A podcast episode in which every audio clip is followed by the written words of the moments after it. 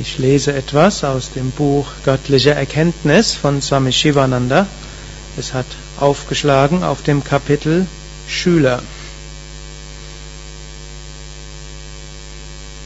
Ein Schüler ist jemand, der den Anweisungen des Lehrers folgt und der bis zum Ende seines Lebens die Lehren an Seelen weitergibt, die am Weg weniger fortgeschritten sind.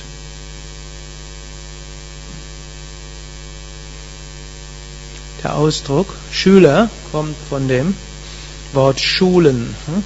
Auf Englisch steht dort Disciple und auch ein Disciple beinhaltet Discipline.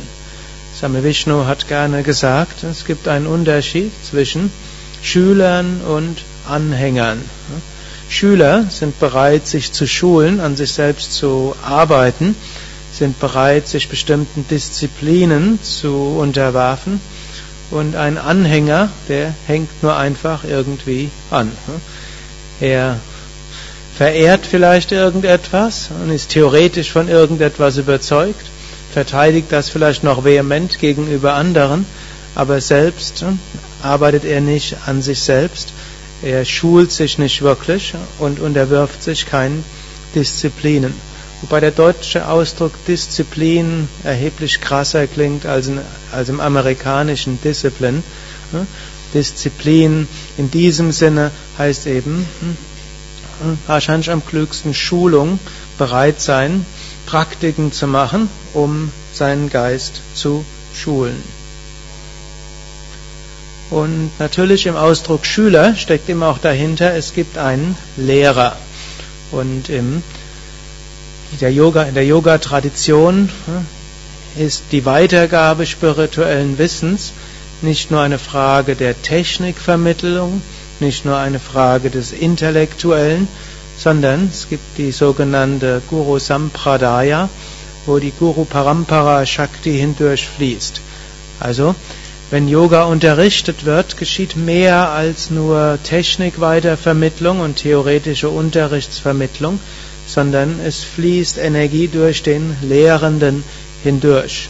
Das heißt, dass ursprünglich Gott selbst der Lehrer ist und dass dieser Lehrer durch die verschiedenen menschlichen Lehrer hindurchfließen und in dem Maße, wie die Lehrenden sich selbst geöffnet haben, in dem Maße, wie sie sich selbst gereinigt haben, kann auch diese Energie durch einen hindurchfließen. Und weiter, je mehr der Schüler selbst sich öffnet, umso mehr kann er auch selbst diese Kraft erfahren.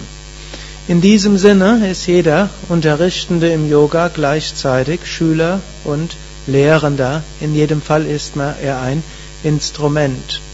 Selbst der einfache Yoga-Übende, der vielleicht kein formeller Lehrer von Yoga, von Ayurveda oder von irgendetwas anderes auf dem Gebiet ist, selbst dieser tritt in diese Rolle mit ein denn wenn wir Yoga praktizieren, dann strahlen wir auch Kraft aus. Wer viel, wer viel praktiziert, der sammelt Prana, Lebensenergie. Er sammelt innere Positivität. Gut, und dann kann man gar nicht anders, als im Alltag das auch ausstrahlen.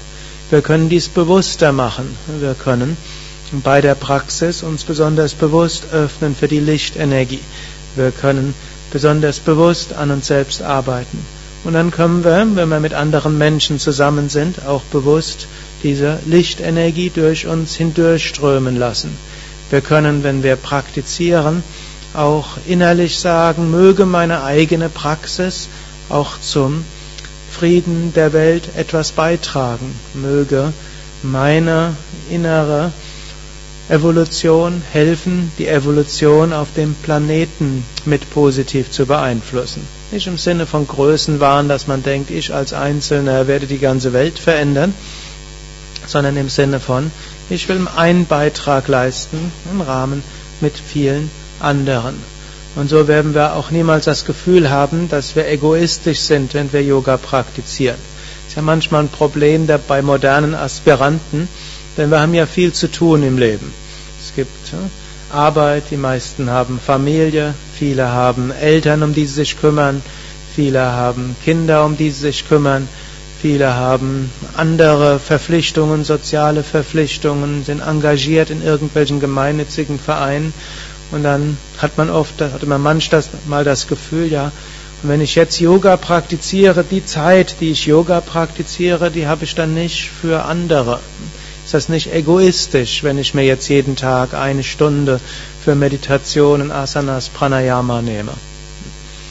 Und äh, Same Vishnu hat immer gemeint, wir sollten uns niemals vorstellen, dass das egoistisch sei. Denn wenn wir eine Stunde praktizieren, die bekommen wir mehr Kraft, mehr Energie, mehr Licht. Und dann ist die Zeit, die wir dann mit anderen verbringen, umso nutzbringender. Hm, wenn man mehr Energie hat, dann profitieren auch die Kinder davon, profitieren die Eltern davon, profitieren hm, die sozialen Werke, bei denen man beteiligt ist, auch mit. Hm. Natürlich, man darf es auch nicht übertreiben. Angenommen, jemand hat ein, jemanden Hilfsbedürftigen, der ganz auf die Hilfe angewiesen ist und dann sagt man, ist mir doch egal, was mit, mit dir passiert, ich praktiziere jetzt 16 Stunden Meditation, um zur Erleuchtung zu kommen. Das mag dann nicht so angebracht sein.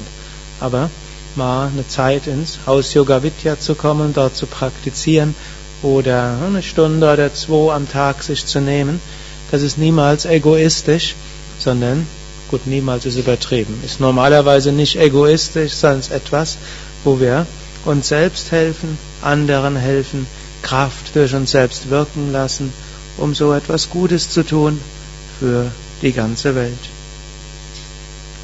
أو يمطر